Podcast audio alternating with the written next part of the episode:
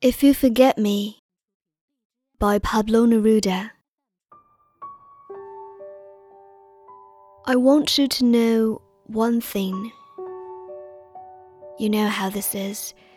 If I look at the crystal moon, at the red bronze of the slow autumn at my window, if I touch near the fire the impalpable ash or the wrinkled body of the log, everything carries me to you, as if everything that exists aromas, light, metals were little boats that sail toward those isles of yours that wait for me.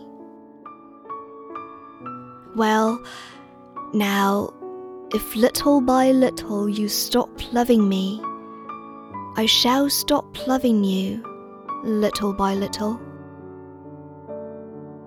If suddenly you forget me, do not look for me, for I shall already have forgotten you.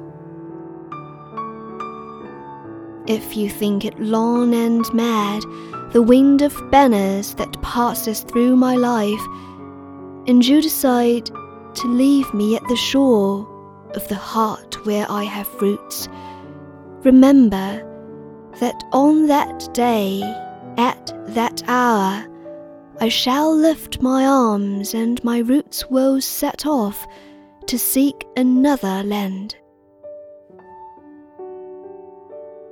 But if each day, each hour, you feel that you are destined for me with implacable sweetness, if each day a flower climbs up to your lips to seek me, ah, my love, ah, my own, in me all that fire is repeated, in me nothing is extinguished or forgotten.